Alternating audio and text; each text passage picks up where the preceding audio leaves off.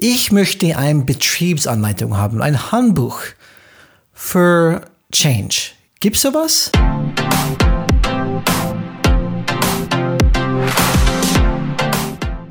Hallo alle Changemakers draußen, willkommen zu Changes Rad Podcast, wo wir jeden zweiten Freitag Impulse und Ideen zum Change Management geben.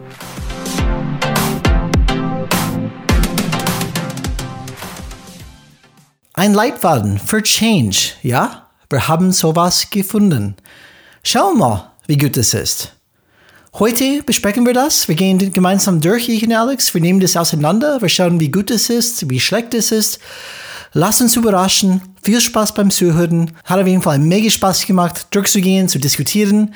Viel Spaß. Ich bin gespannt, was ihr davon denken. Hallo alle Changemaker. Folge Nummer 77. Willkommen zurück.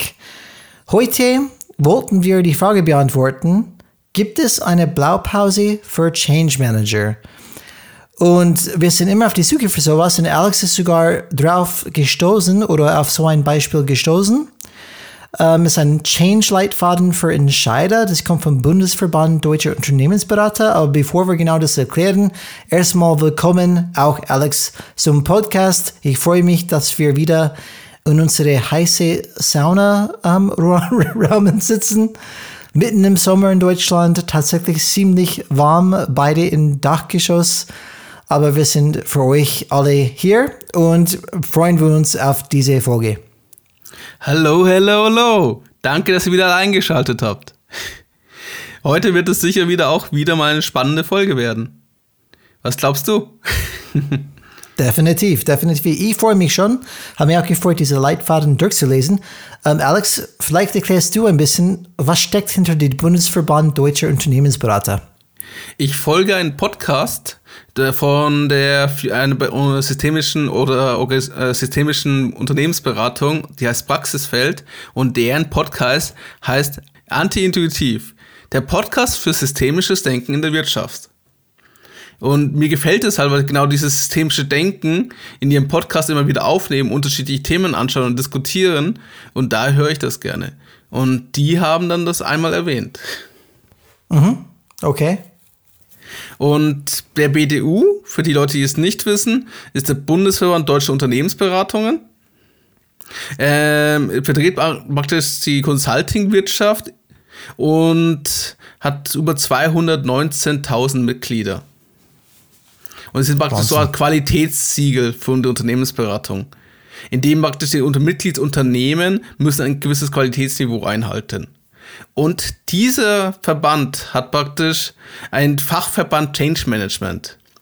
Und das sind aktuell besteht aus 20 äh, spezifische Experten und Expertinnen in diesem Beratungssegment. Und, Warum äh, sind wir nicht drin, Alex? Weil wir kein Unternehmensberater sind und wahrscheinlich auch ah, ja, nicht okay, okay. diese Blickwinkel haben wie sie, vermute ich mal. Und der Aufgabe ist, der Mittelpunkt des neuen Fachpass wollen sie dieses Thema stellen, Beratungspraxis. Immer gestärkt. Also sie möchten praktisch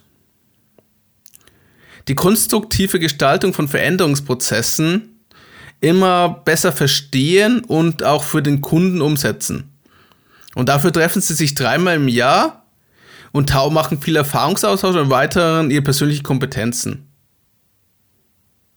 Und damit wollen sie stetig verbessern und genug Impulse für alle Berater geben ohne Übersicht. Und dieser äh, Praxisfeld, die Firma ist praktisch seit 2018 dabei. Mhm. Ich glaube, das ist das Wichtigste. Alex was muss man noch wissen? Also, was ist, als, was ist als erstmal muss man bedenken, es sind Unternehmensberater. Es ist ein Qualitätssiegel für Unternehmensberater.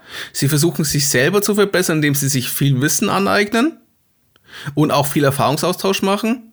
Es ist ein gewisses Qualitätsniveau, dass man daran, daran teilnimmt. Es gibt Kriterien. Und versuchen aber natürlich auch ihre Dienstleistungen zu verkaufen. Es ist auch eine Lobby-Unternehmen für die Unternehmensberater, muss man auch ganz klar sagen. Ja, definitiv. Das ist, ist ja ein ähm, Verkaufsdokument ähm, für Change-Beratung in Effekt. Das heißt, dieser Leitfaden ist wie ein klassischen White Paper Marketing, die wir alle kennen. ähm, dass man ein White Paper über ein gewisses Thema hat, zum Beispiel Leitfaden für Change, Change Management. Man liest diese Leitfaden durch, man denkt, hey, das hört sich vernünftig an, hört sich gut an. Das heißt, ich könnte eine von diesen qualifizierten Berater anrufen, die zu BDU gehören und dementsprechend ähm, eine qualifizierte Beratung bekommen. Aber das, das müssen wir einfach immer im Hinterkopf behalten, wenn wir diese Leitfaden durchgehen, dass es jetzt endlich auch eine Verkaufs, ja, ist für jede, die es liest. Genau. Dann, ähm, wie wollen wir uns am besten mit unseren Zuhörern und Zuhörern dann an, äh, daran gehen? Die große Frage ist eigentlich, gibt es überhaupt eine Blaupause für Change? Und? Ja, ich schaue es gerade an, Alex. Es ist, ähm, ich weiß nicht, zwölf Seiten lang. Ja, wenn die man, also du musst die, äh, die, erste Seite ja schon wegnehmen, das ist die Titelseite, dann ist eine leere Seite da, was, was ausdruckt. Die letzten zwei Seiten sind auch noch nichts. Also, ja, ein paar kleine Links gibt es noch. Ich ja, würde mal sagen, Frage, zwölf Seiten ist richtig. Wenn, dann vielleicht ist die Frage, mal. gibt es eine nach Meinung von Brian und Alex bei changesrad.de gibt es eine vernünftige Leitfaden draußen für Change, für Change Management. Und wir haben zum Beispiel die direkt vor unseren Nasen gerade ähm, und wir werden heute eine qualifizierte Expertenbewertung machen. Ähm, lieber BDUler draußen, hör mal ganz gut zu, weil das ist sehr wichtig, was heute passiert. gut, dass du nie einen Druck aufbaust. ja, das passt, Alex. Und ähm, vielleicht nur zu, zu den Rahmen, zu der Struktur von unserer Diskussion heute. Diese Leitfaden ist aufgeteilt in, lass mich kurz mal sehen, 1, 2, 3, 4, circa acht Punkte. Ähm, und die werde ich und Alex einfach gemeinsam durchgehen, durcharbeiten, durchackern durch diese Leitfaden und die einzelnen Punkte einfach dann diskutieren, vielleicht die Highlights rausholen und auch unsere Kommentare. Gibt es definitiv positive Sachen, auch Sachen, die wir vielleicht meinen, das fehlt, aber die werden wir sehen, ähm, wenn wir durchgehen. Was hier wichtig ist für unsere Zuhörerinnen und Zuhörer, wenn sie dabei bleiben und sich diese Folge an, äh, anhören, dann werden sie dementsprechend auch gewisse Impulse bekommen und auch, was richtig interessant ist, sehen, wie einerseits die Manager, was, was denken Unternehmen, was für Manager wichtig ist, also was für Perspektive haben die, also die Entscheider, die praktisch diese Unternehmensberatungen beauftragen und auf der anderen Seite die Unternehmensberater, die viele, viele solcher Projekte schon umgesetzt haben. Erfolgreich oder nicht erfolgreich ist ein anderes Thema. Aber sie haben diese Projekte umgesetzt. Mhm. Und vielleicht, genau, das ist basiert tatsächlich auf ähm, Erfahrung. Was, was jetzt mal wichtig zu sagen ist. Also einfach diese, diese Leitfaden, die rauskommt, ist nicht einfach nur rein aus der Theorie. Ähm, es ist zusammengestellt durch ihre Erfahrung auch. Und ganz kurz die einzelnen Punkte, ähm, wo wir, wie wir strukturieren werden, die, die fangen an mit sieben Gründe für qualifizierte Change Management Beratung. Das heißt, warum braucht man das überhaupt? Da werden wir anfangen. Dann der zweite Punkt ist aktives Change Management, der Mehrwert. Warum macht man das? Was bringt es dann, wenn wir es aktiv rangehen statt passiv? Dann zielführend, wie, wie vorgehen. Das heißt, wie sollte man vorgehen, wenn man Change Management wirklich vornimmt? Dann nennen die Erfolgsfaktoren. Wie gelingt das Veränderungsvorhaben? Das wird auch sehr spannend.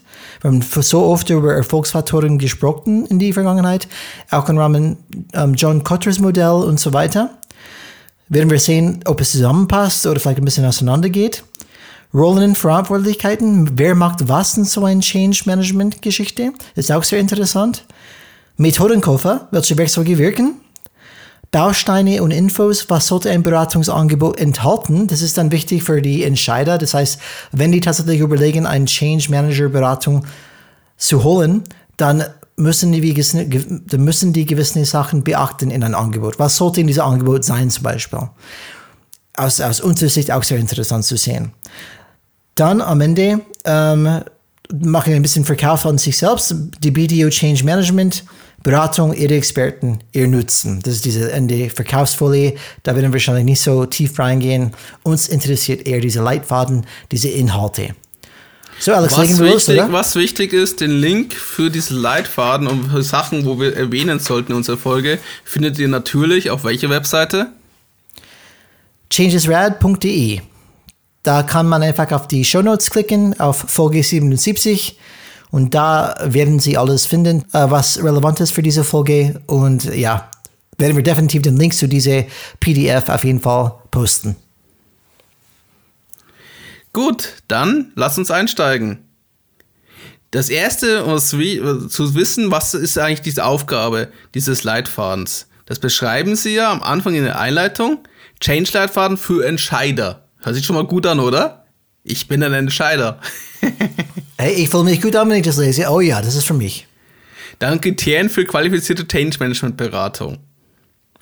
Keine Veränderung ist wie die andere. Interessant. Es gibt einen Leitfaden, aber sie sagen auf der einen gleich beim ersten Satz, dass keine Veränderung ist wie der andere. Change-Vorhaben sind so individuell wie die Menschen, so komplex wie die Strukturen, so dynamisch wie die um Umfeldbedingungen, die sie prägen. Gerade im Zeitalter globaler Märkte und digitalisierter Wertschöpfungsketten. Ob der Wandel erfolgreich gelingt, hängt insbesondere vom eingeschlagenen Weg und den gewählten Veränderungsmaßnahmen ab.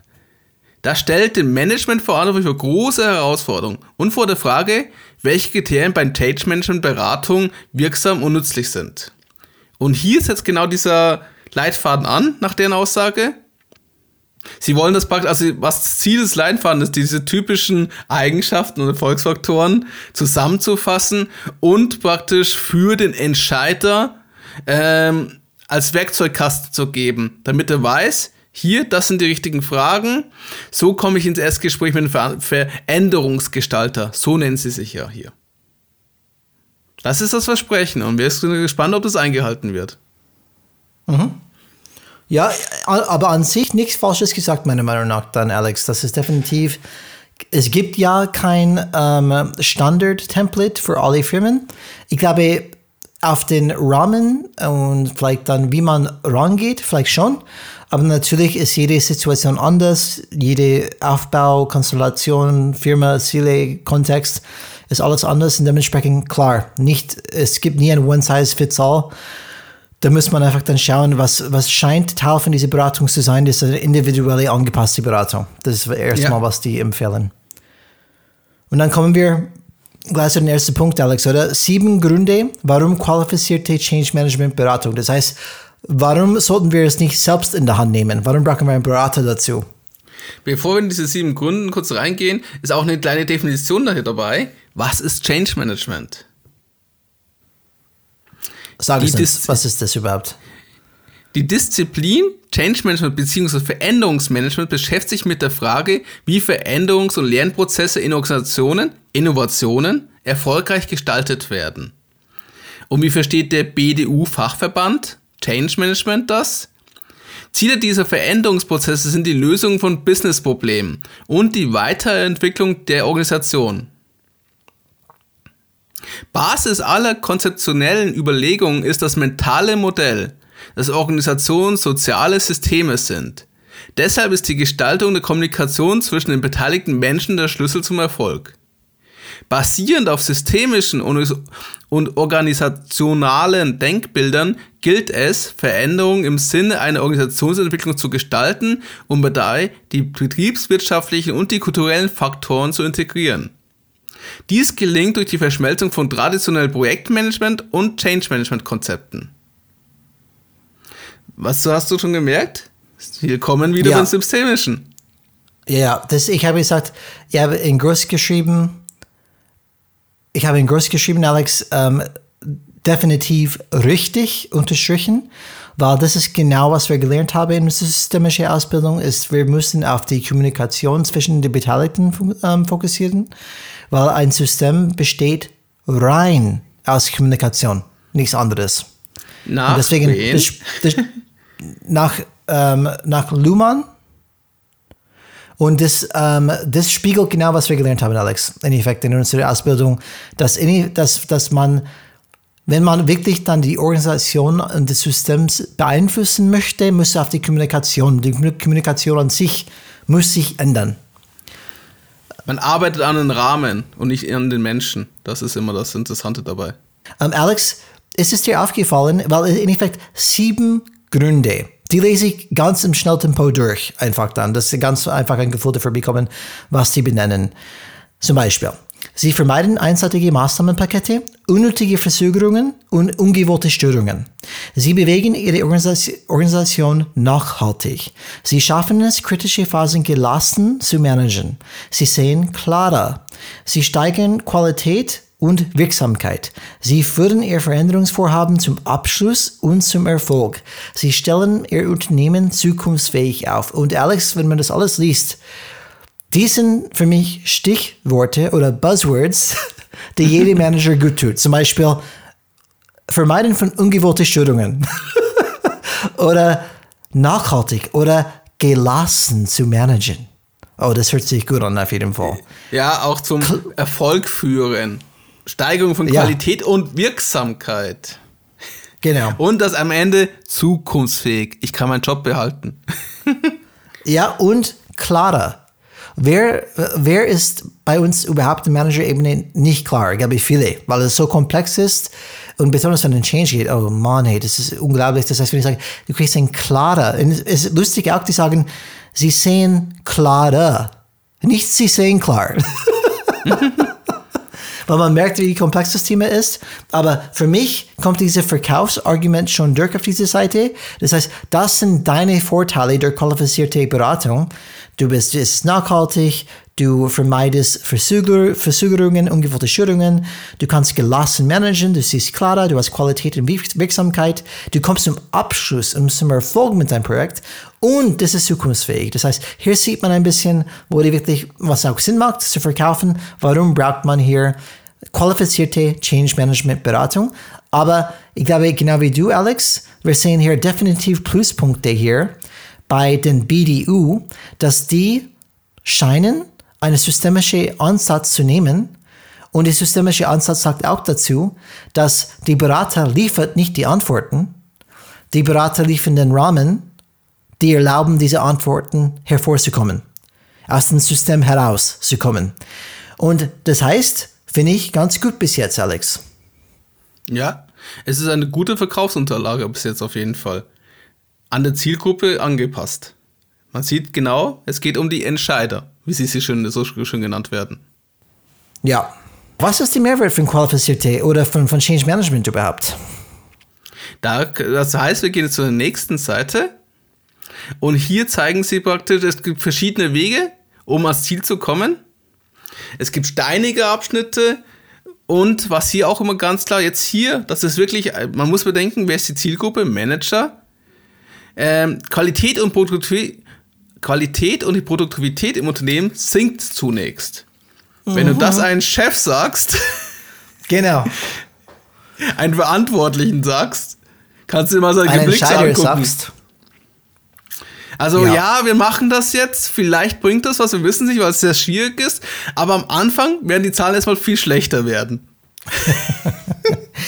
das, hat, das hat dir ist lustig, weil, ähm, äh, liebe Zuhörer, Zuhörerinnen, ich und Alex haben nicht vorher darüber gesprochen, ähm, aber es ist lustig, weil die gleichen Punkte fallen uns äh, fallen auf äh, bei uns zwei, weil wir kennen das auch, dass vor allem in einem Verkaufsdokument, was wir hier sehen, dass die nicht sagen, hey, du, du kriegst deinen Change und übrigens, Tagesgeschäft, Tagesgeschäft läuft weiter wie bis hin. Nein, die sagen besser. auch, ja, genau. genau. Das ist wirklich typisch, glaube ich. Das ist tatsächlich dann eine, vielleicht eine Glauben von vielen Manager, dass es geht. Und die sagen konkret, und deswegen macht es für mich BDU noch sympathischer, es wird sinken. Das heißt, die Produktivität und Qualität wird erstmal sinken, wenn man diese Change vornimmt. Aber dann haben die im nächsten Zug eine gute Erklärung dafür, Alex, oder? Diese Grafik, die die darstellen. Genau, also man muss auch bedenken, dass also, also man sieht hier, wie beschreibt man die Grafik am besten für Leute, Genau, vielleicht, ähm, es gibt können. zum Beispiel, genau, es gibt diese typische ähm, X-Y-Achse, das heißt, nach oben, dieser Pfeil nach oben hat man die Produktivität und die Pfeil unten nach rechts ähm, spiegelt die Zeit einfach so. Nach oben ist Produktivität und dann Zeit. Und die sagen, es gibt zum Beispiel dann so eine, eine Produktivitätslinie, sagt, okay, eine Status Quo-Linie, die gerade durchgeht. Und die sagen, okay, wenn man ein Change proaktiv angeht, sieht man, dass die Kurve runtergeht unter diese Status Quo und sinkt, das heißt Produktivität sinkt aber dann die Kurve geht langsam wieder nach oben Richtung Status Quo wieder und dann irgendwann überspringt es, übersteigt es dieses Status Quo. Vielleicht tue ich diese Grafik, oh, das werden die schon sehen in dem PDF, wenn die es sehen. Und dann gibt es eine andere Linie, eine rote Linie. Das heißt, das, diese, diese Grafik spiegelt zwei Szenarien ähm, ähm, ab. Das heißt, die eine Szenario ist, du gehst Change proaktiv an. Und wenn du es machst, klar, wirst du einen Produktivitätsverlust erstmal erfahren, aber du kommst relativ schnell zurück zu den Status Quo und übersteigst sogar den Status Quo, wie es vorher war, weil du bist besser als vorher. Und wenn du nichts machst, diese rote Linie, die nennen das laufen lassen, alles einfach laufen lassen, dann hast du auch einen Produktiv Produktiv Produktivitätsverlust, weil du an sich dann changen musst eigentlich, aber magst du es nicht. Und dann brauchst du noch länger, wird es noch mehr kosten, wird es noch länger dauern, bis du überhaupt auf den Status Quo wieder zurückkommst. Und du wirst den Status Quo gar nicht übersteigen. Du bleibst einfach auf, auf wo du vorher warst. Einfach zurückzukommen auf den Niveau, wo du vorher warst. Ich finde einfach dann, die Grafik ist vielleicht nicht wirklich basiert auf ganz viel ähm, Zahlen, Daten, Fakten, aber es dient ganz gut für die Argument, Alex. Wenn du denkst, wenn du nichts machst, läuft immer so weiter. Aber das ist auch eine falsche Gedanke. Wenn du, sowas machst, wirst du auch einen Produktivitäts-, Qualitätsverlust haben, aber noch schlimmer und noch länger, als wenn du es proaktiv ähm, angehst. Die Thematik hier ist ja auch, ähm, was, was man laufen lassen verstehen könnte. Weil sie sagen ja, ja, es kommt zum Einstieg, aber irgendwann geht, geht es zurück. Das bedeutet, dass die Firma ja selber irgendwie diesen Wandel übersteht, aber es gibt genug Firmen, die es halt nicht schaffen und dann halt dementsprechend vom Markt verschwinden. Insolvenzwelle, die ja gerade auch teilweise hier durchläuft, durch Deutschland. Und ähm, aber auch in anderen großen Ländern. Na, na, ja, wollte nur kurz sagen, der Unterschied hier, wenn du sagst laufen lassen, für mich ist diese reaktive, das ist laufen lassen, versus aktive. Das heißt, bei laufen lassen werden die irgendwann einpendeln, weil die sagen, okay, das müssen wir ändern irgendwann, weil es geht nicht anders mehr, aber das ist nicht aktiv rangehen. Ja, das Reaktive kann aber genauso gut schiefgehen weil man nur das Minimum ändert und man irgendwann dann nicht mehr mit dabei ist im Spiel. Nee, das meine ich. Das ist die, die, die sagen in dieser Grafik, dass das reaktive Weg die schlechtere ist. Ja, und was Sie hier versprechen, wenn du qualifiziertes Change Management, was Sie ja verkaufen, zum Einsatz bringt, lässt sich nicht nur ein signifikanter Teil der Produ Produktivitätseinbruchs vermeiden, sondern auch die Dauer des Veränderungsprozesses minimieren. Man macht nur nicht vergessen, mit was vergleichen sie es. weißt du, was ich damit meine? Weil du mich gerade so anschaust. Ja, ich habe es gerade auch, da, was selbst bei, bei Denken gerade, die vergleichen das mit den, den Fall, wenn die nichts machen. Genau. Und da kann man ja auch immer, da gewinnt man immer. Ist ja logisch. ja. Ja, ich, ich, ich, hab, ich, ich weiß auch nicht. Man müsste wirklich, ich bin nicht sicher, wie diese Grafik an den Manager ankommt. Ähm, es Vielleicht funktioniert es. Es ist positiv, weil ich habe hier einen vermeidbaren Produktivitätseinbruch, den sie auch schöner hervorheben. Und ich sehe, das andere ist besser. Logisch. Fertig. Gekauft. Hab's schon. Ja. Ich, ich du weißt doch, wie Management Managerfolien sind, oder? Ja, aber ich habe trotzdem den Eindruck, vielleicht sagen die, ja, aber ich möchte den Change ohne Produktivitätslücke haben. Und das ist das, ähm, das ist wirklich das Positive an ihnen, dass sie sagen, es gibt diese Produktivitätslücke. Sie wird ja. nur kleiner werden. Ja, finde ich auch absolut korrekt und für mich definitiv nachvollziehbar. Das ist auch übrigens, was wir überall sehen, Alex. Ähm, immer, wenn ein neues Verhalten ist, nehmen wir es weg von Organisationsveränderung. Ähm, einfach eine ganz normale, keine Ahnung, nehmen wir, wir, wir lernen auf einmal, wir waren vorher Automatik gefahren Mhm. Dann lernen wir zukünftig jetzt ähm, Standard zu fahren, weißt du, mit, mit Stick, mit äh, 1, 2, 3, du weißt, was ich meine. Und natürlich am Anfang ist es dann sehr rumpelig.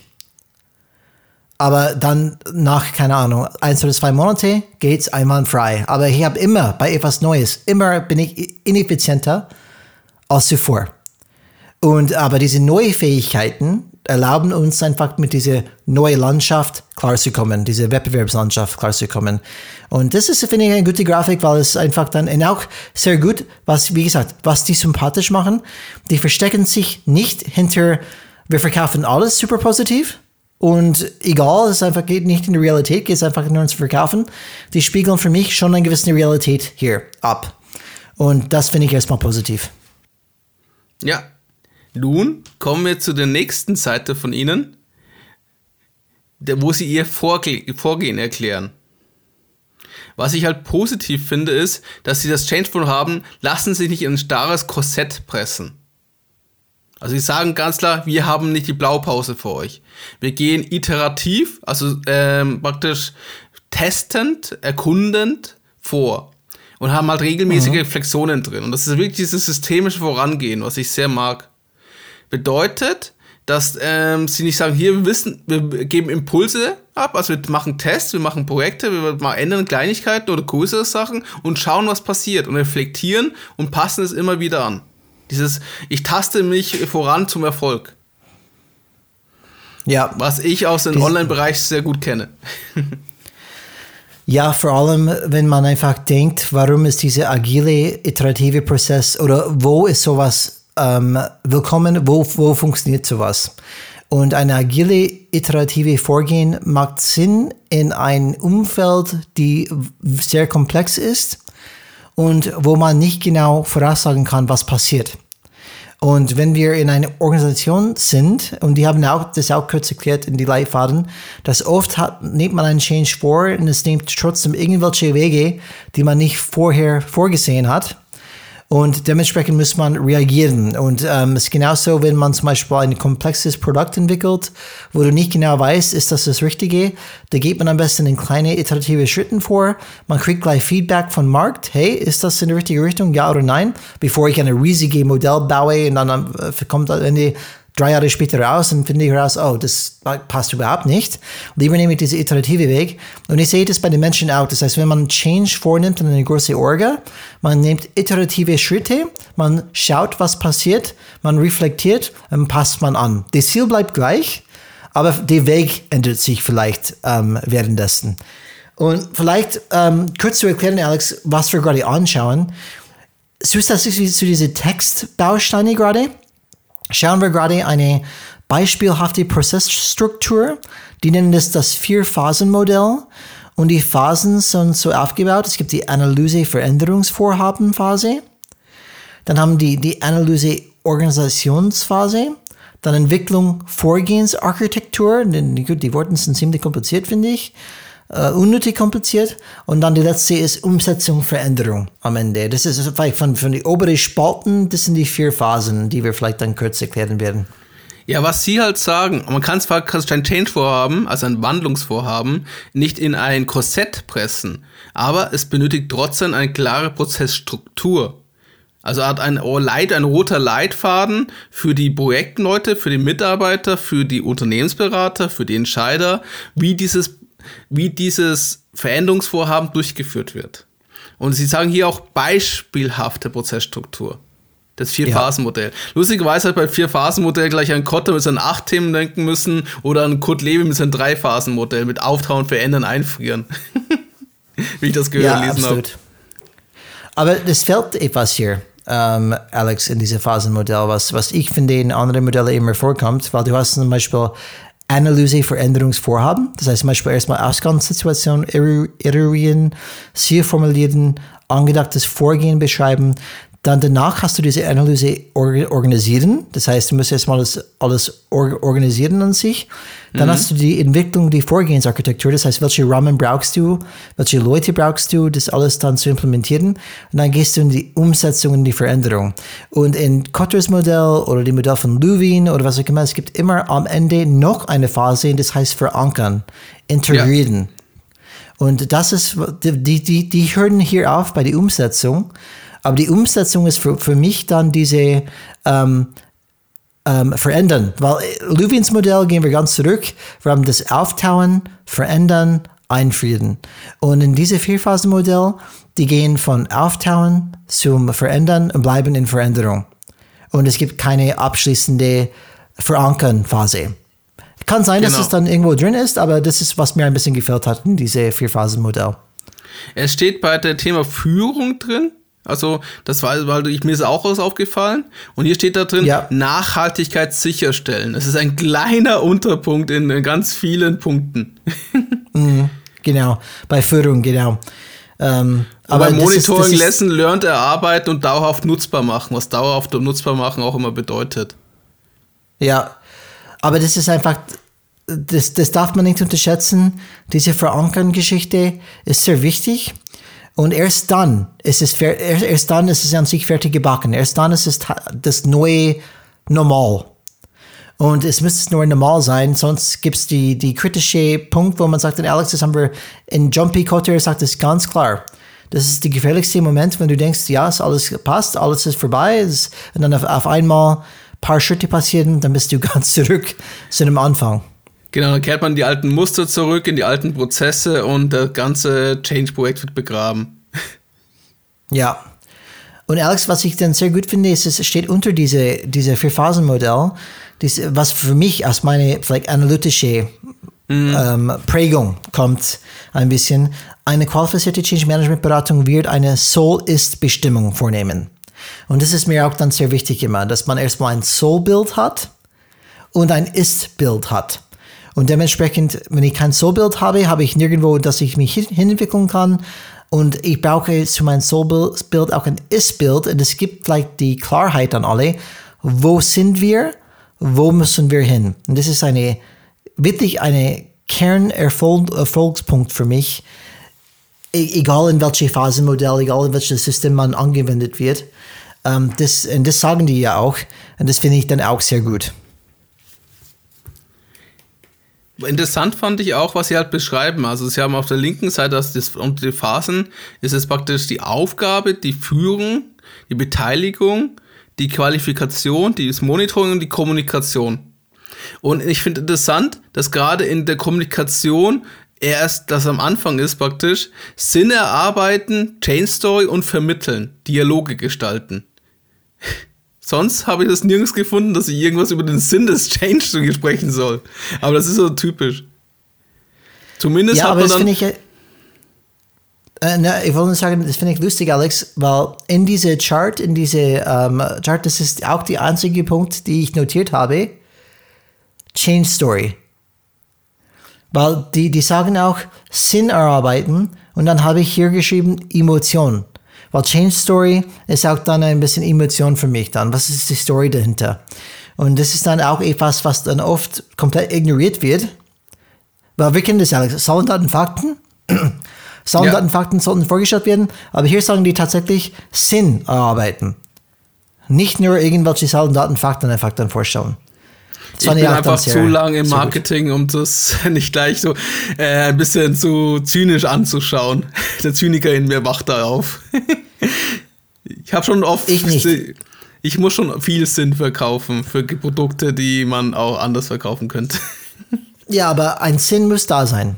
Das heißt, damit die Leute das abkaufen überhaupt, muss mindestens halb, halbwegs eine Sinnigkeit dahinter sein. Und ich glaube, wenn man, wenn die Firma ehrlich ist, und das ist, was ich glaube ich tatsächlich, und ich lebe das immer noch, Alex, dass eine Firma etwas kommuniziert, ja, die muss irgendwas vornehmen und ändern.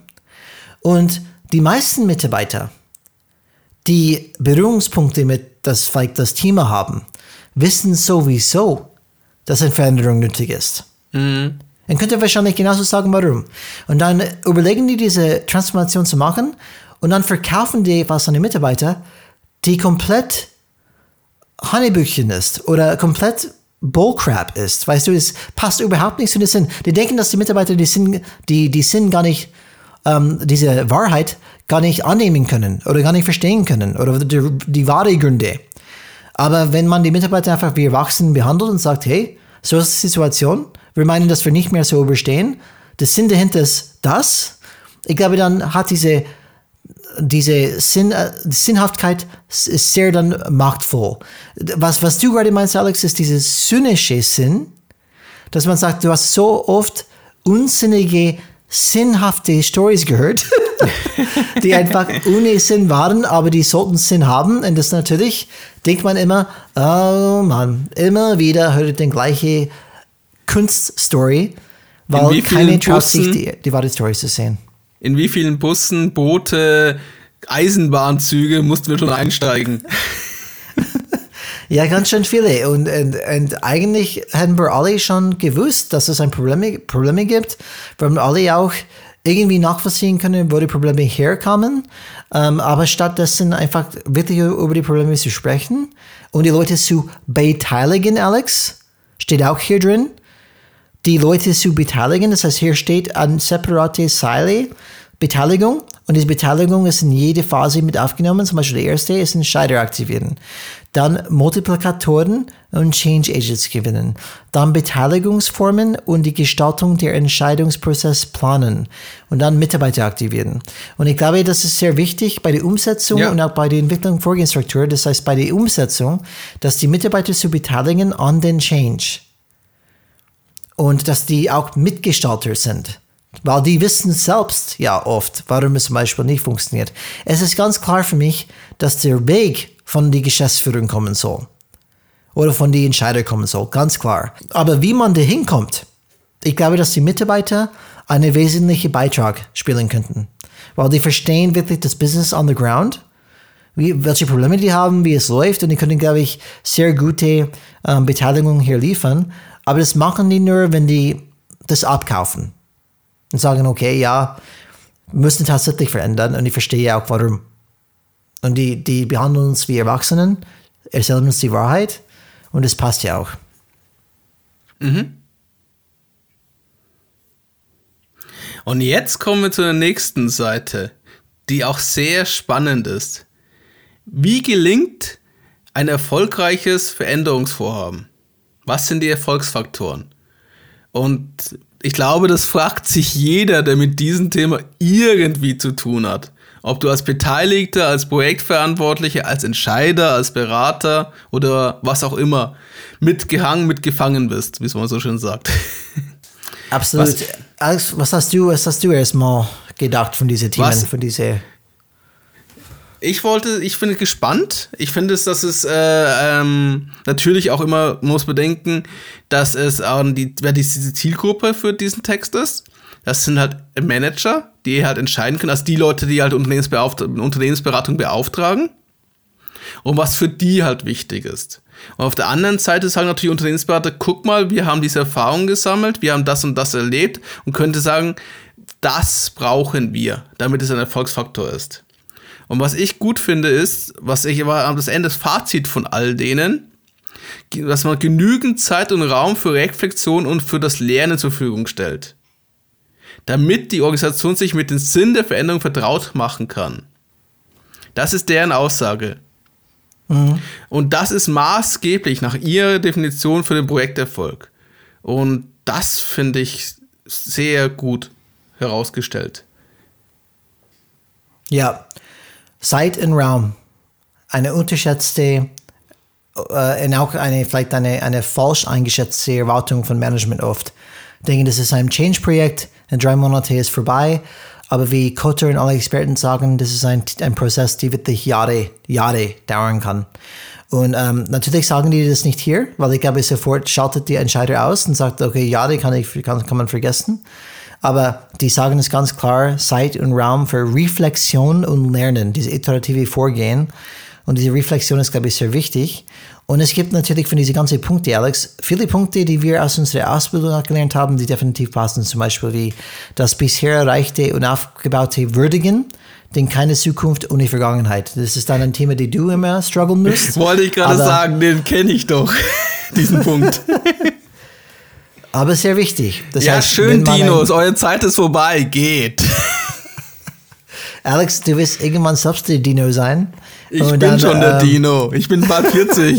ich merke das schon. Ich wechsle jetzt die Seite, der Meteorit kommt gerade auf mich zu. So fühlt sich das zumindest an.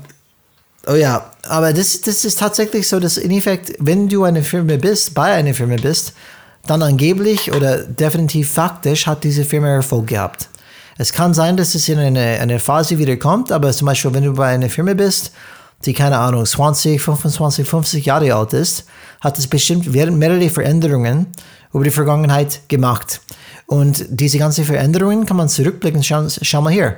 Damals müssen die sich auch ändern und wir profitieren heute von diesen Erfolgen in der Vergangenheit. Allerdings, genauso wie damals, sind wir auf einen Punkt gekommen, wo wir uns wieder verändern müssen. Das heißt nicht, was in der Vergangenheit alles falsch war. Es heißt nur, die Rahmenbedingungen draußen haben sich geändert und dementsprechend brauchen wir neue Kompetenzen, neue Strukturen, neue Strategien intern, damit wir wieder klarkommen. Und das kommt wieder in zehn Jahre oder, oder noch früher. Das ist ein stetiger Prozess. Das heißt, jede Entscheidung in der Vergangenheit anscheinend war mindestens richtig oder vielleicht jetzt falsch und müssen wir wieder ändern. Aber es heißt nicht, dass Vergangenheit falsch war. Es heißt nur, das ist eine Standard Circle of Life Thema. Wir müssen uns immer wieder anschauen, reflektieren, anpassen, damit wir einfach weiterhin Erfolg haben können. Und auch ein Thema, Alex, was Sie auch ganz klar sagen, die Integrität aller Beteiligten waren von mhm. Anfang an. Und Integrit die Integrität aller Beteiligten waren.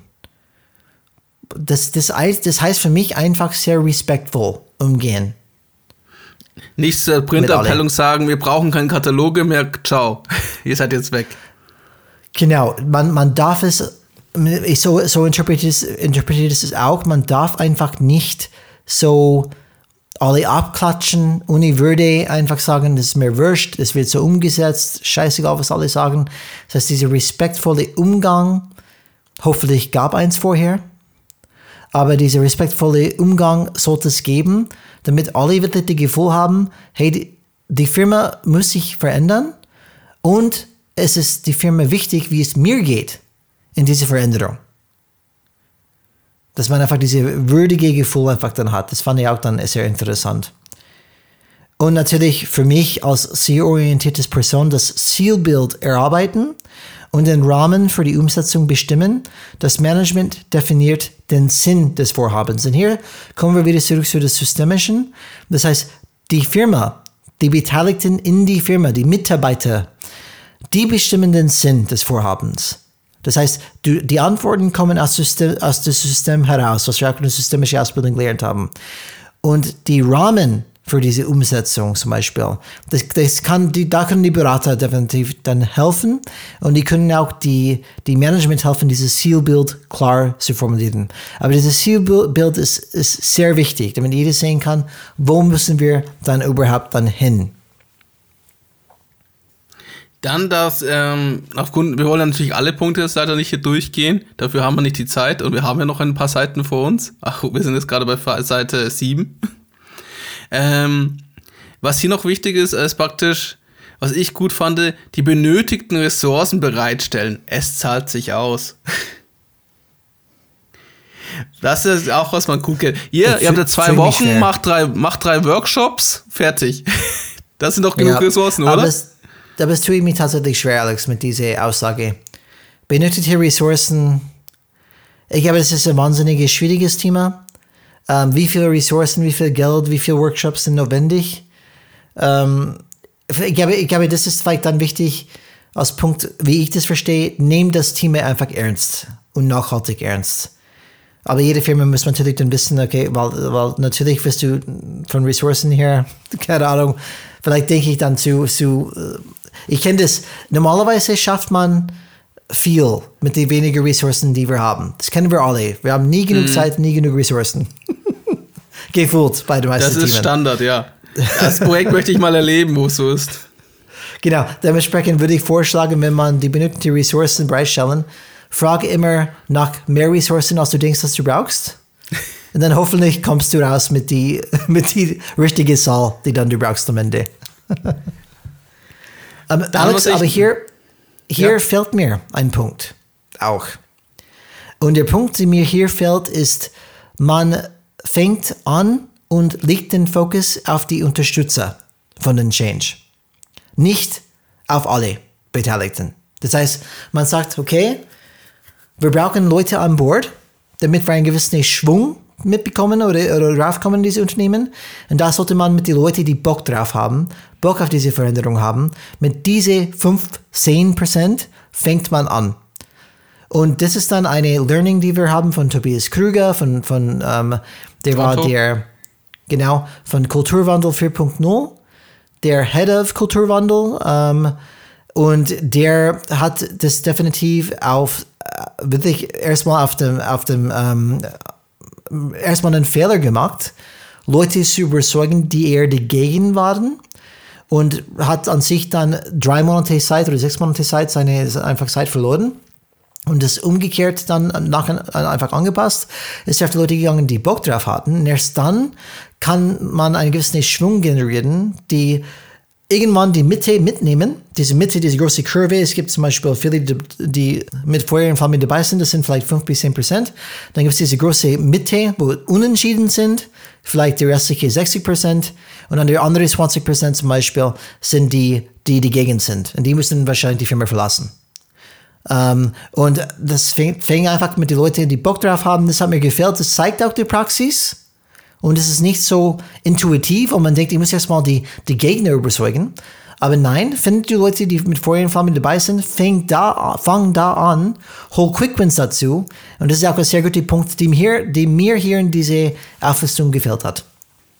Ja, die Thematik hier ist auch, was man sagen muss. Also, sie nehmen halt äh, viele systemische Methoden, die sie halt hier aufnehmen. Zum Beispiel Entscheidungsprozesse im Veränderungsprozess bewusst gestalten Nee, Entschuldigung, das war falsch nochmal. Was äh, zum Beispiel äh, Interessensgruppen und systemische Zusammenhänge analysieren. Jedes Unternehmen ist eine Welt für sich. Über Absichten, Ergebnisse, Veränderungen sprechen im laufenden Dialog. Und wo sie jetzt sich selbst verkaufen, echte Impulse und den neutralen Blick von außen zulassen. Hallo, ich bin der Unternehmensberater, der Erfahrung hat, hört auf mich. genau, das müssen die reinschreiben. Interessant auch immer, die mittleren Führungskräfte in den Blick nehmen. Sie sind der Schlüssel das ist halt immer diese äh, das arme Mittel, mittlere Management, das alles ausbaden muss und immer schuld ist, wenn es nicht funktioniert. Das ist, man sieht, wer da die Zielgruppe ist. Ja. Und das, äh, was ich nicht so gut fand, war der letzte Punkt, den fortlaufenden wirksamen Kosten-Nutzen-Check machen. Kontrolle ist besser. Verkaufen Sie natürlich Ihre Dienstleistung, weil das machen Unternehmensberater, wenn Sie in einem Prozess und Projekt drin sind. Nur das Wort Kontrolle ist besser. In Change in einem Transformationsprozess zu sehen. Finde ich, also ich verstehe es, man muss es sichtbar machen, man muss ja alles mhm. dokumentieren und auch aufzeigen können, um einfach ein Verständnis zu haben, auch ein Überblick, wie ist gerade der Status, wo ist das Soll, wo ja. es ist, wo sind wir gerade. Finde ich auch komplett fair. Nur es hat so, wie sage ich das, es hat so ein bisschen, wir müssen sicher gehen, dass das Richtige am Ende passiert. Also nach Motto, das ist praktisch so typisch Managervorstellung. Ich kann ja alles gestalten, ich weiß ja eh schon die Antwort. Ihr müsst es nur noch so hingehen.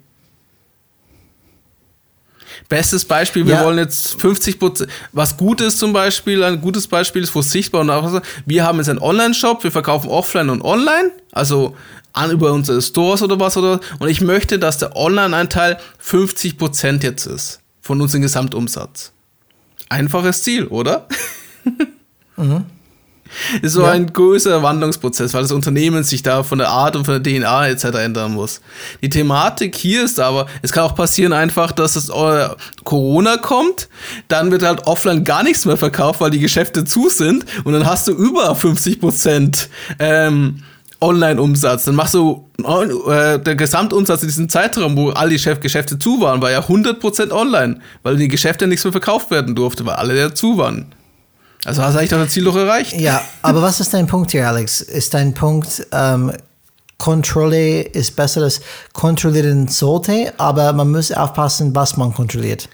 Genau, also Kontrolle ist Kontrolle. Also die wichtige Thematik ist, was schaut man sich da an? Welche Zahlen, okay. welche Themen? Das ist der Punkt. Und ich habe okay. schon sehr oft erlebt, dass das halt nicht immer die richtigen Zahlen sich angeschaut werden und auch Sachen sich gerne schön gerechnet werden. Ja, aber da haben wir auch ein Beispiel von, von Tobias Krüger und seine Erfahrung. Er hat wahrscheinlich Wochen nicht ähm, Pitches gehört von, von Firmen und Agenturen, wo die das Change genau messen können, genau abbilden können mit komplexe Dashboards und so weiter. Und jetzt endlich hat er gesagt, das brauche ich alles nicht. Ich lasse meine Geschäftsführung irgendwelche Mitarbeiter regelmäßig anrufen, random, einfach dann stichprobenartig. Und die, die Geschäftsführerin fragen einfach, glaube ich, sieben Fragen, die genau spiegeln, ob diese Change passiert oder nicht. Und das kann man, weil das ist oben aufgehängt, das wird man direkt dieses Gespür dafür bekommen. Klappt es oder klappt es nicht? Und das ist genau, was du meinst, Alex. Statt irgendwelche KPIs zu entwickeln, wo du sagst, das spiegelt eigentlich gar nichts ab, was wir haben möchten, nur weil wir irgendwas in Zahlen, Daten, Fakten zwingen möchten, erfinden wir irgendwelche KPIs wie Net Promoter, Net Promoter Score für Kulturwandel 4.0, keine Ahnung, irgendwas anderes. Aber manchmal muss es nicht, nicht so kompliziert sein. Die Punkt ist, wir sind alle für Kontrolle, weil man muss einfach sichten, sind wir erfolgreich? Funktioniert es? Aber die Frage ist, man muss wirklich Gedanken machen, wie man die Kontrolle macht. Ja. Das, das ist der Punkt. Mhm, okay. Das war's von meiner Seite. Hast du noch einen Punkt hier? Für die zu den ähm, Erfolgsfaktoren? Nicht wirklich. Die, die, die sprechen auch oft über eine Projektplanung, Projektprozess integriert, integriert gestalten. Ähm, ja, das, Projekte werden definitiv dabei sein. Ich möchte einfach dann vermeiden, ein Change Management als Projekt zu sehen. Weil ein Projekt hat eine ganz klare Anfang und Ende. Und auch wenn mhm. man das alles vielleicht hören möchte, trotzdem, auch wenn es ein Auftauen, eine Veränderung und ein Einfrieren gibt, wird es immer noch ein Prozess, ein Dauer, Dauerprozess geben, Dauerarbeit sein, damit diese Einfrieren bleibt. Damit diese neue Kultur fest bleibt. Weil das muss auch durch Systemen immer wieder unterstützt werden. Ja. Das heißt, es ist permanente Arbeiten. Ein Projekt kann man vielleicht die, die falsche Gedanke haben, irgendwann ist es für Ende, die muss gar nichts mehr machen. Aber das wird wahrscheinlich nie der Fall sein, wenn es wirklich in Veränderung geht. Weil diese Veränderung muss dann immer wieder ähm, unterstützt dann sein. Genau. Was Aber, hier noch, was ich sagen ja. möchte, ist, das ist die schwächste Seite von den ganzen Leitfaden. Also es sind okay. gute und starke Punkte drin. Also das ist meine, meine Perspektive. Ähm, es sind gute, starke Punkte drin, aber die Aufbereitung und auch die Darstellung und nur immer so kleine Impulse ist, ist es nicht, das sind für mich keine Erfolgsfaktoren. Das ist jetzt nicht konkret hier, aha, das da, check, check, check, das mache ich alles, ja, dann wird es erfolgreich. In Anführungszeichen. Genau, das fehlt zum Beispiel, es fehlen tatsächlich einfach dann wirklich Hauptpunkte, wie zum Beispiel Legitimation von Top-Management. Das muss geben. Wenn das nicht gibt, dann funktioniert das nicht. Ähm, das haben wir nie, nie erlebt, ein Change-Management-Prozess, der funktioniert ohne Top-Management-Unterstützung. Äh, Und das ist ein klassisches Thema. Du kannst natürlich einen Entscheider haben in der Technik, aber der Entscheider wird nicht entscheiden für die Firma. Ja. Weil, und, und das ist dann einfach dann sehr wichtig. Dementsprechend, ja, gebe ich dir recht, sind, sind gute Punkte dabei, aber da fehlen auch ähm, gewisse Schlu Schlüsselpunkte, die sehr wichtig sind, damit das alles funktionieren kann. Dann lass uns zu den Rollen gehen. Wer macht was? auch Die spannend, fand ich. Ja, fand ich auch spannend. Ähm, zu wissen, okay, wer beteiligt sich an einem Change-Prozess? Welche Rollen sollte es geben? Und welche Aufgaben haben die? Ähm, und ich fand auch spannend, dass sie dann hier auch eine gewisse Rollenzuteilung gemacht haben. Wer ist intern, wer ist extern? extern. Und vielleicht gehe ich ganz kurz die Akteure durch. Die ja, Akteure bei, bei diesem Prozess sind die Kunde. Die Kunde ist die Firma zum Beispiel in diesem Fall, die diese Beratung kauft. Ähm, dann gibt es die Auftraggeber, was auch die, ähm, was natürlich die, die Firma ist, die diese Beratung den Auftrag gibt. Dann gibt es den Change Management Berater. Und das ist diese, diese Expertisen, Know-how-Träger, die diese Change Management Prozess begleitet und definiert. Der kann zum Beispiel diese Berater sein, diese externe Teil sein. Dann gibt es auch den Change Manager intern, und das ist die interne Person. Das fand ich dann interessant. Spiegelt auch diese, ähm, diese systemische Ansatz. Das ist eine Person, die Management-Verantwortliche äh, in der Organisation, die eine Führungskraft ist, die auch diese äh, irgendwie empowered ist, diese Change Management voranzutreiben. Und er arbeitet sehr stark mit den Entscheidungsträgern, die auch Teil der, wirklich feste Teil der Organisation ist, ähm, die wirklich die Legitimation hat, ähm, diese ganzen Entscheidungen zu treffen im Rahmen dieser Change-Prozess. So hier sieht man, da gibt es Projektmanager, es gibt auch Change Agents, Multiplikatoren, die diese ganze Change äh, unterstützen bei der Kommunikation. Es gibt Projektmitarbeiter, ähm, aber man sieht ja, dass sie hier ganz gut, glaube ich, dann aufgestellt haben. Es gibt externe Rollen, es gibt interne Rollen und jetzt endlich spiegelt es die systemische Ansatz auch, dass diese externe Rollen das Ganze ein bisschen den Rahmen geben, die Strukturen mhm. geben, damit dieser Veränderungsprozess stattfinden kann. Aber diese Inhalte, diese inhaltliche Arbeit und diese Vorantreiben, das kommt von intern. Und diese Synergie von externen Beratungen in, in interne Treiber, Treiben ähm, bringt es dann zu einem synergistischen Erfolg, glaube ich. Und ähm, das, das finde ich gut, einfach was alles da steht. Und da gibt man ein bisschen ähm, Informationen, welche klassische Rollen gibt überhaupt dann in, in einer Organisation. Und wenn du diese Beratung kaufst, kannst du gleich überlegen, wie könnten wir das gestalten? Welche Change Agents hätten wir? Welche Projektorganisation haben wir? Welche Entscheidungsträger würde passen? Ist er hoch genug? Ist er nicht hoch genug? Das heißt, ich fand es echt nicht schlecht, diese Übersicht. Was ich auch mag, das äh, gut, also es ist ja auch ganz klar, es gibt Must-Haves und Nice-to-Have, aber es heißt immer vom Projektkontext, also was Projekt ist. Und ähm, was hier wichtig ist, halt jeder, dass jemand versteht, was ist meine Rolle, dass man die Transparenz, diese Übersicht hat. Aha, er hat diese Rolle, das heißt, er hat diese Aufgaben, diese Pflichten, mhm. diese äh, Wünsche und das ist meine Rolle. Also eine ganz klare Definition, das kennt man ja aus dem Projektmanagement, aus dem klassischen. Und die Methodik wird ja auch verwendet. Und was ich halt wirklich spannend fand, wie du auch, ist das Thema Change Manager, dass das ein innerhalb des Unternehmens ist. Ja. Fand ich auch ganz gut. Und in der Satz, zum Beispiel außerhalb dieser Tabelle ähm, unten, hat es wirklich für mich wieder gespiegelt, dieses systemisches Vorgehen, die sagen, im Change-Projekt sorgt der Berater für einen strukturierten, flexiblen, agilen und ergebnisorientierten Prozess.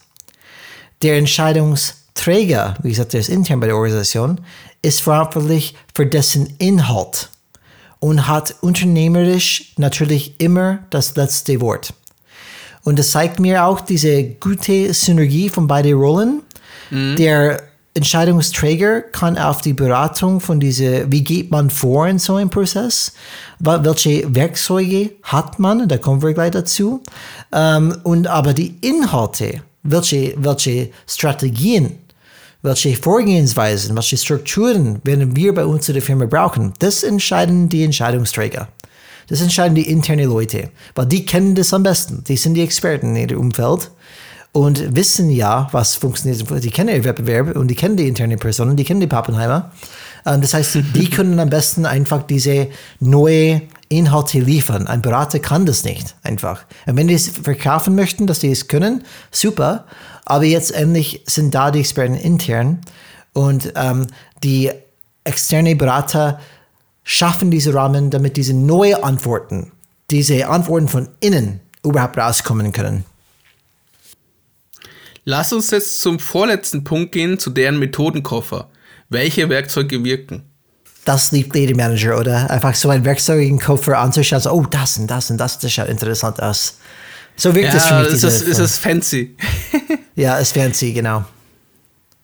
Was also wichtig ist, also was sie hier verkaufen, ist natürlich eine Toolbox, die lange geprobt ist und ähm, sie sagen, das funktioniert. Es gibt also Stakeholder-Analyse, Risikoanalyse wird gezeigt, Auswirkungen auf die Produktivität, was wir gesehen haben, das Kulturanalyse, ein Change-Reifegrad-Modell und eine Change-Erfolgsformel. Das fand ich auch sehr spannend die Change-Erfolgsformel nach Ihnen, was in dem Beispiel jetzt hier erwähnt worden ist, ist jetzt praktisch eine Klammer auf. Auslöser mal Zielbild mal Weg mal Bereitschaft mal Fähigkeit, Klammer zu, ist größer als der Preis. Und so hat man eine erfolgreiche Veränderung. Dann, oder, oder dann ist man ready to go, Alex. Dann ist man ready to go, genau. Dann ist es, hat man den, den Weg in die Zukunft geschafft. Genau, ich weiß nicht genau, wie ich ein Zielbild mal einen Weg rechnen kann, aber das werden wir dann es lernen. Ist ja, es ist ja eine schöne Formel. Ich habe zum Beispiel auf diese Folie geschrieben, Alex, weil ich glaube, jeder muss einfach dann kurz vorstellen, was wir anschauen gerade. Man schaut einfach ein, ein, ein Bild in der Mitte gibt es diese Projektaufbau, Projektablauf-Organisation, einfach das zentrale Bild. Dann gibt es ganz viele Werkzeuge äh, in einem Kreis rundum. Stakeholder-Analyse, Risikoanalyse, Auswirkungen auf die Produktivität, MVP, Kulturanalyse, Einordnung, Change-Reifegrad-Modell, Change-Erfolgsmodell. Äh, was, was sagt es uns als Entscheider? Es sagt, ah ja, die kennen sich aus. Die haben mehrere Werkzeuge und jahrelange Erfahrung, welche Methoden man nutzen könnte in diese Werkzeugkoffer, einfach an das Problem ranzugehen. Ich habe extra geschrieben, Alex, looks good. ja, es gibt ja sicher äh, ein Gefühl, zu sagen, hier, das, die haben da was. Was auch lustig war ja. bei einem Reifegradmodell, wenn man da praktisch versucht, ein bisschen, man kann natürlich nicht immer erkennen, was das genau bedeutet. Und es sind auch selbstentwickelte Methoden aus der Wissenschaft etc., wo sie halt hier Informationen haben. Das ist natürlich das geheime Wissen der Unternehmensberater. Das ist ihr Werkzeugkasten. genau, genau. Und ähm, ja. dieses Change-Reifegrad-Modell fängt praktisch beim schlechtesten an inaktiv. Dann fängt es mit aktionistisch an. Das ist, wenn du schon ein bisschen reifer und erfahrener bist. Dann kommt systematisch. Und am Ende kommt aber exzellent. Fand ich auch sehr gut. Exzellent, ja. Jeder will exzellent sein. Natürlich ist da viele das ist eine Tabelle, wo man nicht erkennt, was die einzelnen Faktoren und die Themen sind.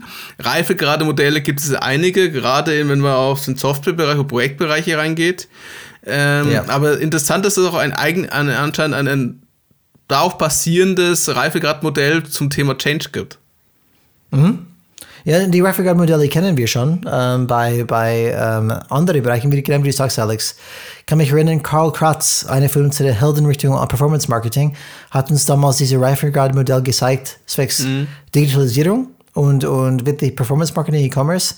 Und da waren wir alle natürlich in die Steinzeiten noch.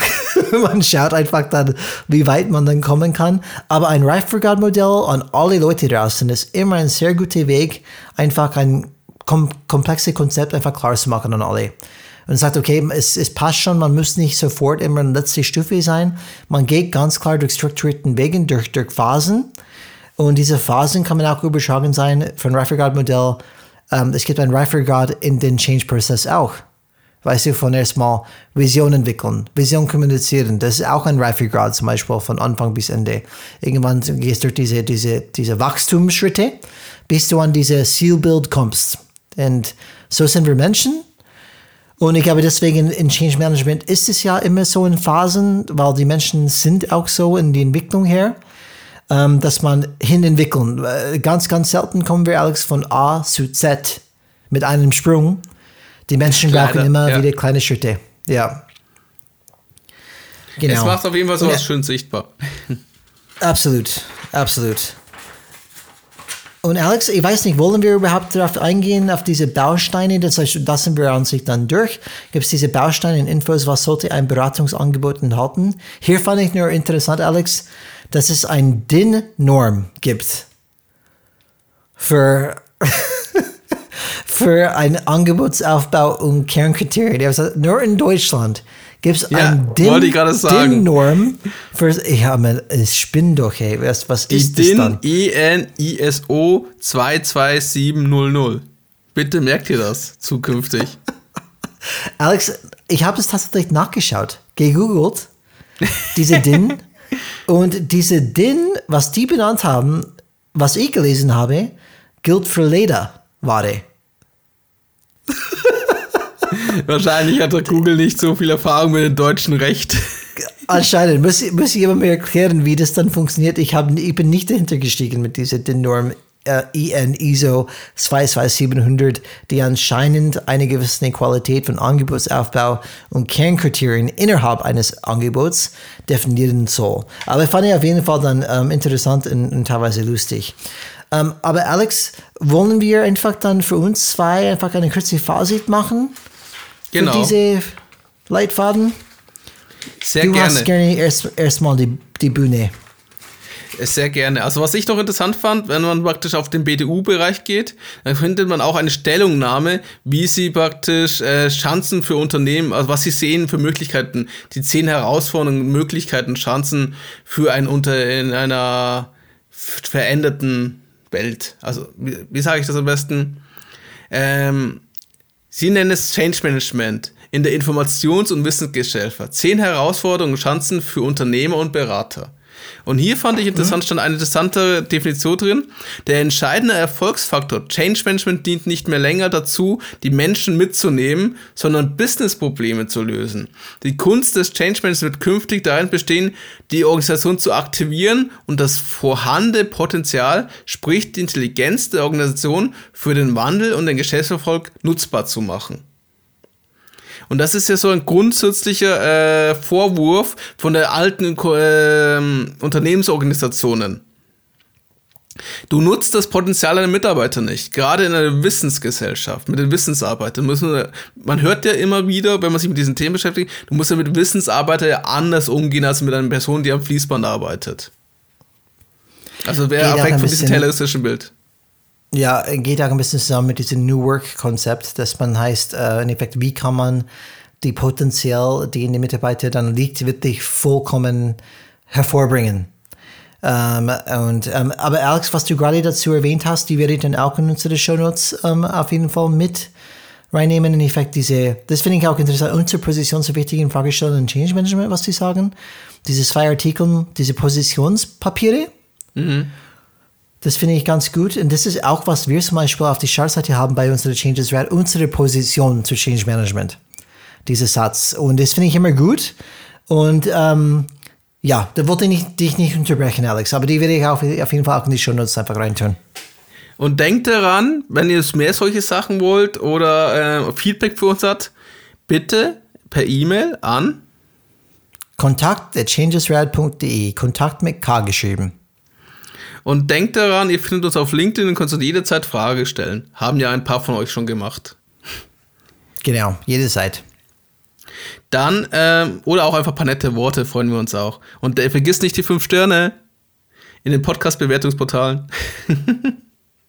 Darauf freuen wir uns und zeigt uns einfach, dass wir es weitermachen sollen und dürfen. und nicht nur wir zwei uns einfach hier spannende Sachen unterhalten und philosophieren. Auf jeden Fall, was ich das, das Interessante ist, dieser Thema, was ich hier fand, es ist nicht mehr das Ziel, nur die Menschen mitzunehmen. Es heißt, es geht nicht darum, also, dass einfach dieser Perspektivwechsel vom Change Management mit dabei ist. Weil früher war klassisch Change Management, ja, wir führen eine neue Methodik ein, also dieses Tayloristische. Also, wir haben hier das Fließband, wir bauen eine neue Maschine, die Leute müssen daran lernen, damit umzugehen. Wir haben jetzt die Schreibmaschinen eingeführt. Wir haben jetzt einen Computer eingeführt. Wir haben jetzt ein, das Internet eingeführt. Oh mein Gott. muss man anpassen. Nein, das Ziel ist es darum, dass du deine Organisation so zukunftsfähig gestaltest, indem du das, die Intelligenz der Organisation, also wirklich die Fähigkeiten, die Potenziale deiner Mitarbeiter für die zukünftigen Herausforderungen, die du immer wieder haben wirst, nutzbar machen kannst, damit das Unternehmen auch zukünftig weiterentwickelt. Und gerade in unserer sogenannten VUCA-Welt, das Begriff habt ihr sicher alle schon mal gehört, ähm, ist es unumdenklich, dass du Leute hast, Spezialisten, die damit umgehen können. Wenn ich einfach ein einfaches Beispiel nehme. Du hast ganz primitiv die Soldaten aus, keine Ahnung, des 16. Jahrhundert mit den Gewehren gerade ausmarschieren auf den Feind zu und wer am meisten Schüsse abgibt mit seiner Muskete, der hat gewonnen. Jetzt brauchst du aber Spezialisten, die im Gebirge von mir aus sind, unterwegs sind und ähm, aus zehn Mann-Teams bestehen, komplette äh, super ausgerüstet sind, selbstständig entscheiden und du hast zwei Monate keinen Kontakt mehr und du hoffst, dass sie ihren Feind möglichst äh, ihr äh, Ziel erfüllen. Das ist so ungefähr komplett unterschiedliche Aufgabenstellung und Anforderungen an den Menschen. Ich weiß, weil es ja militärisch gerade ein militärisches ja. Beispiel genutzt. Jedes Mal, wenn ich sowas bringe, denke ich mir, Okay, das ist äh, militärisch, Brian, schon wieder, aber jetzt macht der Alex das auch. Gratulation, Alex. Endlich geschafft. ich wollte mal den Amerikaner aber einfach folgen. Wenn uns bei uns die Grünen das ja auch schon so machen, dann wird es Zeit, oder? aber ist für mich, die sind für mich tatsächlich dann gute Beispiele, weil, weil die Vorgehensweisen sind sehr gut auseinanderzuhalten und wir, dürfen nicht vergessen, vieles, was wir in der betriebswirtschaftlichen Welt jetzt tun, kommt aus dem Militär. Ob es Projektmanagement ist, ob es Internet ist, das kommt einfach dann alles aus diesem Bereich. Und dementsprechend, äh, für mich ist es vollkommen legitim, einfach da ähm, Vergleichen zu machen oder einfach dann ähm, Beispielen dann zu nutzen. Was ich halt schade finde, ist, also für mich ist das Fazit zu den Leitfaden, es ist besser, als ich dachte, muss ich sagen. Ja. Es mhm. ist keine Blaupause, wie wir uns vielleicht gesagt haben, hier, es gibt die Blaupause. Sie sagen, es ist auch sehr individuell. Sie verkaufen am Anfang sehr gute Einstieg, finde ich, aber dann, wo es zum Thema Erfolgsfaktoren, äh, Methodenkoffer geht, da ist es mehr so, vertrau uns, wir sind Experten. Kauf einfach, stell uns ein, beauftrag uns und wir erledigen das. Wir haben den Werkzeugkasten hier. Sch, geheimes Wissen. Kümmere dich lieber ja. um darum, dass du mehr Gewinne machst. Und das fand ich ein bisschen enttäuschend. Was ich gut aber finde, ist auch, dass dieser Verband ähm, dieses Systemische so aufgreift mhm. und wie sie die Sachen verstehen und woran sie arbeiten. Was ich jetzt auch praktisch hier nochmal mit, mit diesem äh, Fazit gezeigt habe, dass sie, was sie unter die Kunst des Change Management verstehen. Und es nicht mehr darum geht, die Menschen einfach zu mitnehmen. Also hier das Management macht ein Change-Projekt, um die Menschen zu überzeugen, ihr müsst jetzt so arbeiten. Ihr müsst jetzt die linke Hand nehmen statt die rechte. Beispiel, um die Maschine zu bedienen. Mhm. Nein, es geht darum, wirklich ein Change in der Organisation zu verwandeln, um halt die Menschen das bestmöglichste, ich weiß, es hört sich hart an, äh, Ergebnis für das Geschäftserfolg nutzbar zu machen. Positiv gesagt, das Unternehmen behandelt dich wie einen vernünftigen Menschen, gibt dir einen vernünftigen Rahmen und es achtet darauf, dass du in diesem Rahmen deine Fähigkeiten gerecht ausleben kannst. Was ich gar nicht so für, wie du schon mal New Work gesagt hast. Das ist ein ja. Arbeitsumfeld, wo ich mich wohler fühlen würde, als wenn ich nur hier als Ressource gesehen werde, die ausgebeutet werden kann. ja. Und das fand ich halt interessant, dass man in Leitfaden schon diese Thema ein bisschen sieht. Mhm. Ich frage mich natürlich, wenn ich ein Entscheider wäre, würde es für mich als Verkaufsunterlage reichen, um mich damit anfangen zu informieren, als erster Kontakt, als Flyer oder so etwas, in Anführungszeichen, oder auf der Webseite. Aber es wird noch nicht ausreichen zu sagen, hier, das will ich jetzt haben. Also mhm. es ist keine sehr starke Verkaufsunterlage. Mhm. Es macht höchstens neugierig. Aber wenn das das Ziel ist, dann hat der Leitfaden es geschafft. Aber ich würde es nicht. Leitfaden ist hier schon ein bisschen gefälschter Name. mhm. Ja, es, ja, da liegt ein bisschen Marketing dazu. Leitfaden ist es für einen, für einen Catcher, weißt du, so ein Clickbait-Thema. ich finde es nicht so. die machen Marketing. Tricky. Um, ähm, aber das ist dann für mich, das ist für mich ein klassisches White Paper Marketing, Alex. Weißt du, klassisches ja. White Paper, oh, das hört sich interessant an, das ist genau die, Lösung und dann auf diese White Paper basiert, ähm, spiegelt eine gewisse Expertise. Diese Expertise vertraue ich und dementsprechend gehe ich auf diese diese Person. Bist du durch mit deinem Fazit, äh, Alex? Das war mein Fazit, ja. Okay. Also, ich, okay. Wenn wir, wollen wir eine Note noch gehen? Wie? Machen wir Notensystem 1 bis 6. Welche ja, Note würdest machen du? Notensystem. Wie würdest du es benoten? Ne, 3 minus. 3 minus, okay. Ähm, ich würde sagen, die Leitfaden von, aus, aus meiner Sicht, äh, ich fange mit der Note an, wäre dann auch eine, vielleicht eine 4 ähm, sein. Ist ähnlich wie bei dir, ich habe viel Schlechteres erwartet. Ich sage, oh ja. Ich habe erstmal gefreut, oh ja, die werde ich auseinandernehmen, diese Leitfaden. die ganzen Passwörter. Ähm, ähm, aber was, was, wo ich mich persönlich gefreut habe, ist, dass unsere Ausbildung scheint ähm, eine, an, an, die, an die Puls der Zeit zu sein. Weil wenn diese, ähm, sag ich mal, TÜV für Agenturen, für Beratungsagenturen so agiert, dass es diese systemische Ansatz propagiert, dann spiegelt das auch für mich, dann ist es bestimmt auch, wie viele ihre Agenturen oder ihre Berater vorgehen. Das heißt, es ist eine, eine, eine, eine neue Art und Weise zu beraten, die anscheinend langsam ankommt. Nicht nur auf die ganz Aus, uh, Outlier-Bereich, weißt du, vielleicht gibt es ein paar, die sowas machen, aber es scheint wirklich dann immer mehr zu geben. Das heißt, Berater, die reinkommen und nicht einfach alle Antworten haben, aber eher fokussieren, dass die Firma Werkzeuge bekommt, einen Rahmen bekommt, Strukturen bekommt, dass die Firma selbst ihre Antworten finden können, die meiner Meinung nach sehr viel oder mehr nachhaltig sein werden als irgendwelche Ideen, die von außen kommen. Und ich glaube, Alex und ich haben persönliche Erfahrung damit. Oh ja. Das klassische externe Beratung reinkommt, dann wir alle wissen, wo es hingeht, wird nicht funktionieren, die gehen wieder, kostet Haufen Geld. Und dann ähm, vielen Dank dafür für dieses Geschäftsmodell. Ähm, aber wir kennen was, was diese BDU einfach, diese Verband einfach dann propagiert mit dem systemischen Ansatz, ist für mich erstmal sehr positiv, weil es spiegelt, was wir gelernt haben erstmal. Und anscheinend spiegelt eine Veränderung in der Vorgehensweise in Richtung Beratung allgemein, was ich erstmal sehr gut fand. Es gab viele Punkte in dieser Leitfaden, die genauso passen zu was wir gelernt haben. Gibt es allerdings ein paar Sachen, die dann fehlen. Ähm, aber ich, wenn wir das in Kontext stellen und sagen, wir kennen eine sehr gute Leitfaden, Alex. Eine sehr gute Leitfaden ist vielleicht dann 120 Seiten lang. Die geht über Change fast wie ein Buch, weißt du, das ist wie, okay, so geht Change vor, so macht man das und so weiter. Einzelne Phasen, Troubleshooting, alles Mögliches. Und das ist definitiv nicht der Kontext, wo diese Papier kreiert worden ist. Das ist erstmal eher zu sagen, wir sind Experten und das ist eine kurze Live-Warnung, einfach einen gewissen Geschmack davon zu bekommen, damit einfach, wenn du Lust drauf hast, kannst du uns kontaktieren für weitere Informa Informationen. Für dieses Zweck fand ich das sehr gut. Aus, aus rundum Leitfaden Change Management, natürlich ist es nur eine ganz kleine Ausschnitt von äh, ganz, aber wichtige Punkte, die die rausgenommen haben, die in Change Management wichtig sind. Aber ich glaube, was wir tun, Alex, weil wir so viel mit dem Thema beschäftigt haben, wir füllen viele Lücken rein, wo, wo die haben.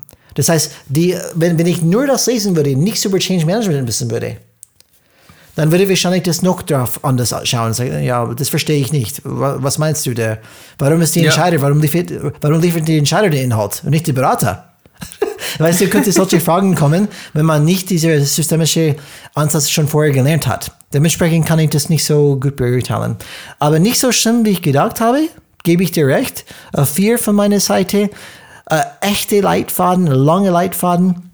Um, wäre dann viel, viel wünschenswerter, aber ich verstehe, warum die dieses, diese Papier gemacht haben. Und auch wenn es Verkaufsdokument ist, fand ich auch trotzdem ziemlich gut in seiner Kürze. Ähm, manche, äh, zum Beispiel, es gab ein paar Seiten, die sehr gut waren, ein paar Seiten, die eher weniger gut waren, aber im Allgemeinen war definitiv kein schlechtes Ding und hat mich gefreut. Und ich glaube, jede, äh, ich glaube, es rentiert sich, das anzuschauen, Alex. Es ist keine Zeitverschwendung, das anzuschauen, zu schauen, okay, wie, wie, was schreiben die, wie gehen die vor und dementsprechend werden wir das definitiv zu den Show Notes posten für Folge 77. Ich fand schon mal gut, dass das einfach wir diesen, wir haben durch diesen Leitfaden einen kleinen Blick in die Denkweise dieser Unternehmensberatungen zu bekommen. Und auch praktisch, wir wissen ja, es werden viele Change-Projekte gemacht. Die Beratungsunternehmen verdienen über, glaube ich, 35 Milliarden in Deutschland allein pro Jahr, Minimum. Also ein Riesenmarkt. Natürlich auch mit sich anderen, aber Change ist halt ein Teil davon. Und das ist interessant zu sehen, wie sie das sehen um was sie denken, wenn wir Entscheider haben, was für die wichtig ist. Mhm. Wir durften mal ein ja. bisschen Mäuschen spielen. also indirekt ja. Mäuschen. Und was ich hoffe, dass es euch genauso viel Spaß gemacht hat, liebe Zuhörerinnen und Zuhörer. Und schaltet das nächste Mal gerne wieder ein, wenn es heißt Change is Red. Change is Red. Ich wünsche euch allen einen wunderschönen guten Abend, schönen Tag, schönen Morgen, wann auch immer, wo auch immer ihr uns gehört habt. Genießt den Sommer, genießt den Winter. Ich weiß nicht, wann ihr oder die Folge, diese Folge runterladet. genießt euer Leben. Bis zum nächsten Mal. Kaboom! da hast du lange nicht, mehr, lang nicht mehr kein Kaboom gemacht, Alex.